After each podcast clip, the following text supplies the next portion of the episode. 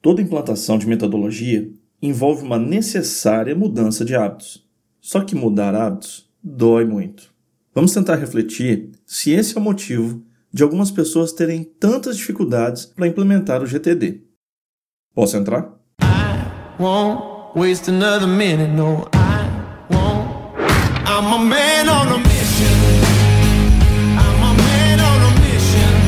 E aí, tudo bom?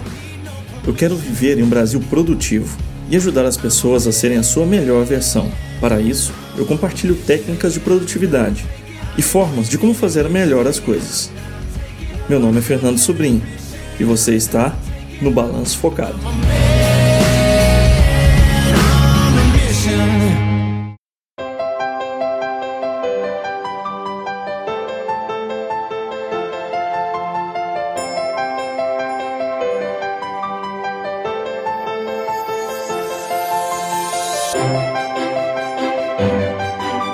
E eu estou ficando muito feliz com o incremento de novos usuários na nossa newsletter. Essa semana já entraram para receber as nossas mensagens quinzenais Darlan Botega, Flávia Sanches, Rodrigo Brandão, Boris Romão, Maria Rosseto e Renato Travassos. E você, por que, que ainda não assinou?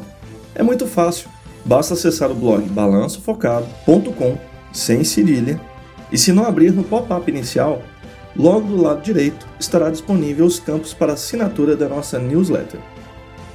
E essa semana eu criei uma interface mais fácil para você que quer ajudar o Balanço Focado na missão de tornar o Brasil mais produtivo.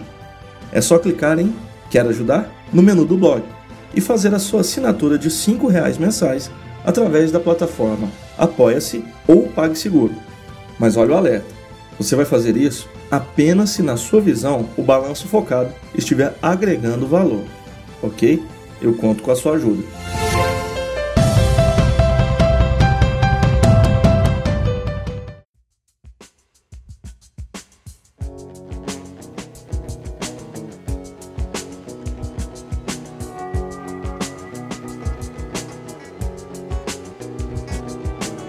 Eu acompanho alguns podcasts nacionais e internacionais. E saiu um episódio do Change Your Game with GTD com Todd Brown e Robert Peake, onde eles levantam esse questionamento sobre se o GTD seria para algum tipo de pessoa específica. O nome do episódio é Is GTD for Me? Honestamente, eu acredito que qualquer pessoa tem as capacidades para fazer uso do GTD.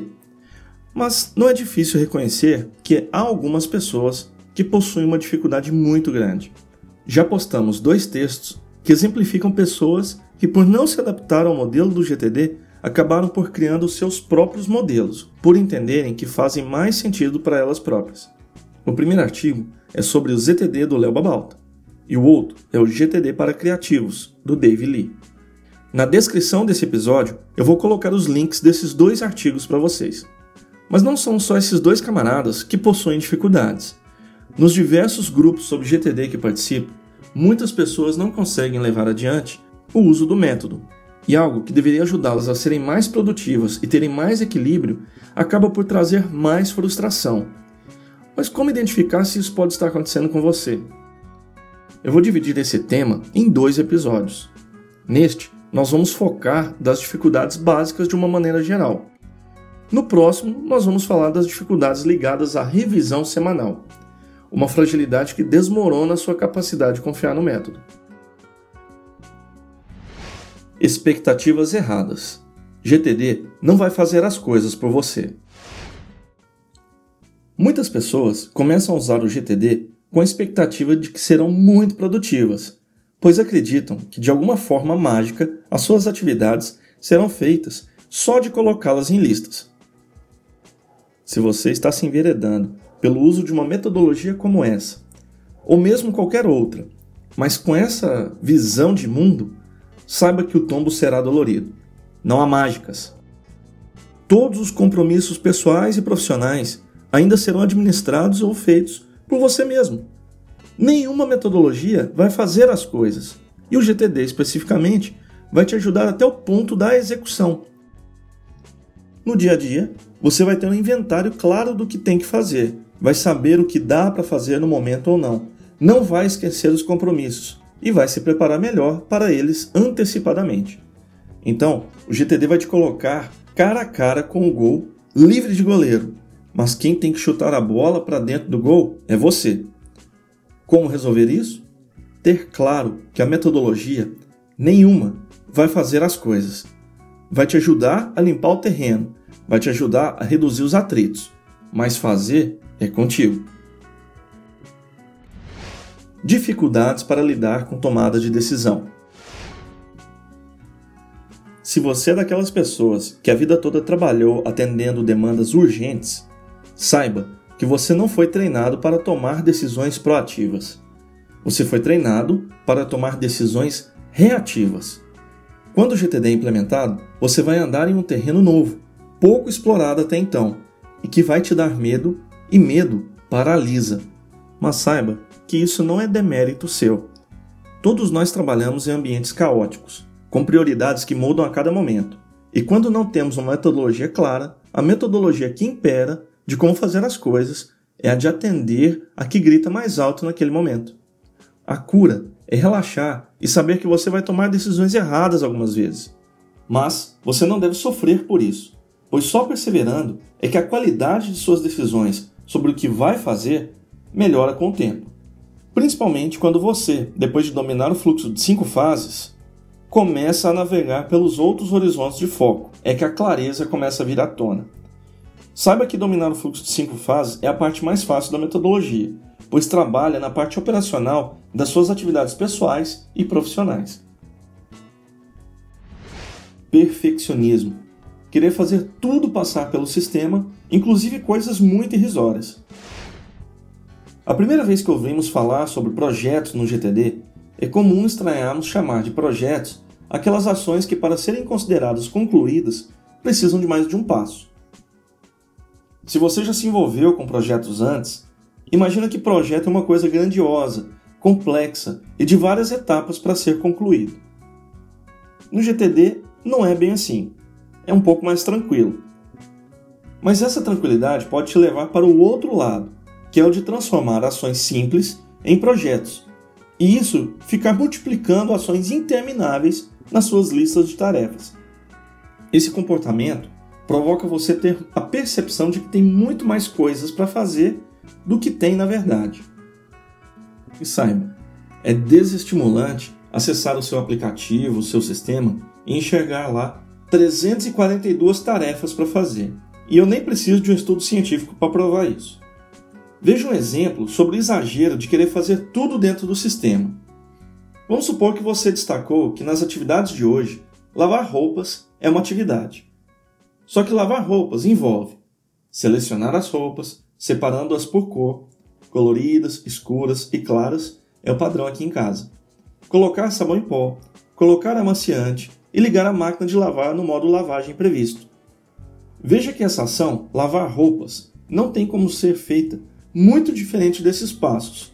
E a não ser que você tenha comprado uma máquina de lavar ontem, ou que saiu de casa e lavar roupas é uma atividade que ainda não está dominando, não faz sentido descrever todos esses passos no seu sistema pessoal querer jogar rotinas para dentro do seu sistema. Outra coisa que acaba sendo feita de forma errada é usar o GTD para gerenciar rotinas muito específicas. Eu falo isso de experiência própria. Eu já fui uma daquelas pessoas que registrava a ação de tomar água no sistema GTD. É, eu fazia esse absurdo.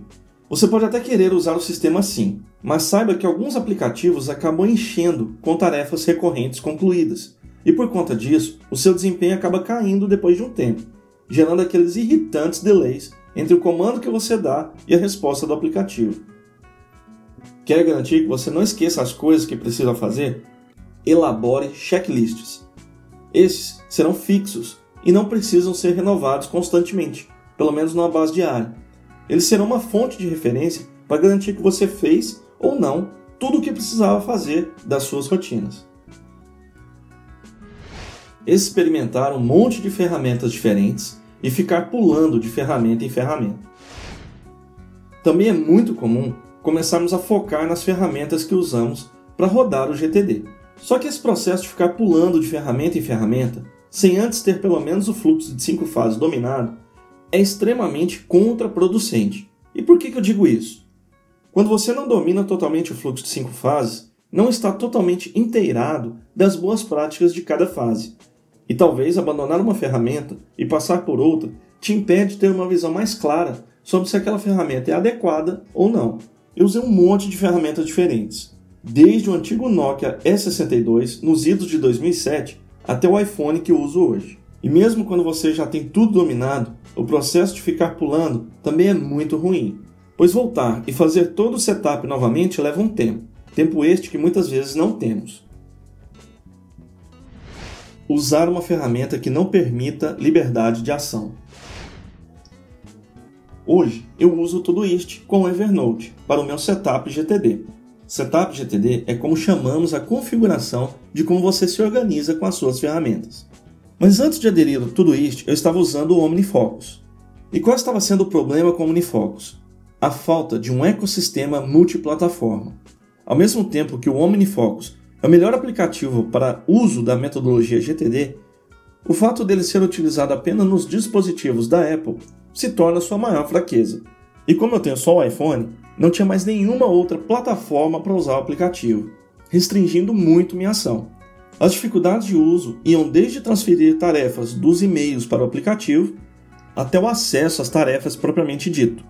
Se deixasse o celular carregando na tomada em algum lugar, pronto, já estava sem acesso às minhas informações.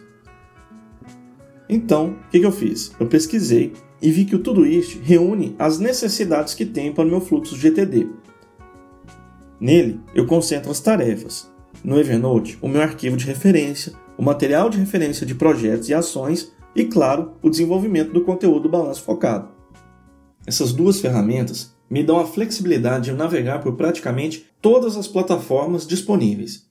Web em diversos navegadores, Windows, Mac, iOS, Android extensões para Chrome, Safari Firefox, além de plugins para usar com o Outlook e o Gmail. Pronto. Com isso, eu garanti que eu tenho acesso irrestrito ao meu setup GTD. No nosso próximo episódio, vamos falar das dificuldades relacionadas a uma das fases que mais geram dificuldades para novatos e veteranos no GTD, a revisão semanal.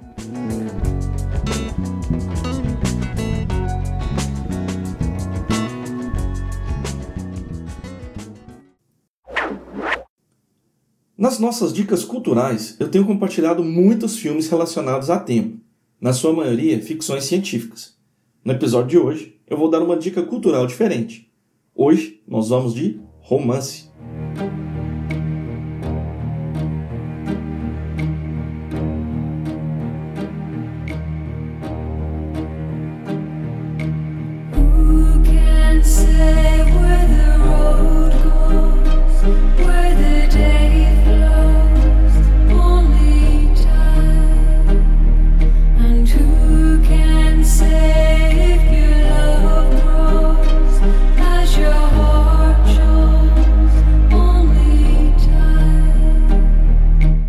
Apesar de não estarmos em novembro e este ser o mês em que eu casei com a Isabel, a dica é sobre o filme Doce Novembro. Estrelado por Charlize Theron e Ken Reeves, Doce Novembro conta a história de Nelson, um publicitário workaholic que só pensa em si mesmo, e Sarah, uma jovem com um segredo que a faz valorizar cada pequeno instante da sua vida. Eles terão 30 dias para viver intensamente uma relação que vai mudar suas vidas para sempre. Com a música tema Only Time de Enya, e sim, eu sou fã do trabalho dessa irlandesa misteriosa, eu espero que você goste bastante dessa dica.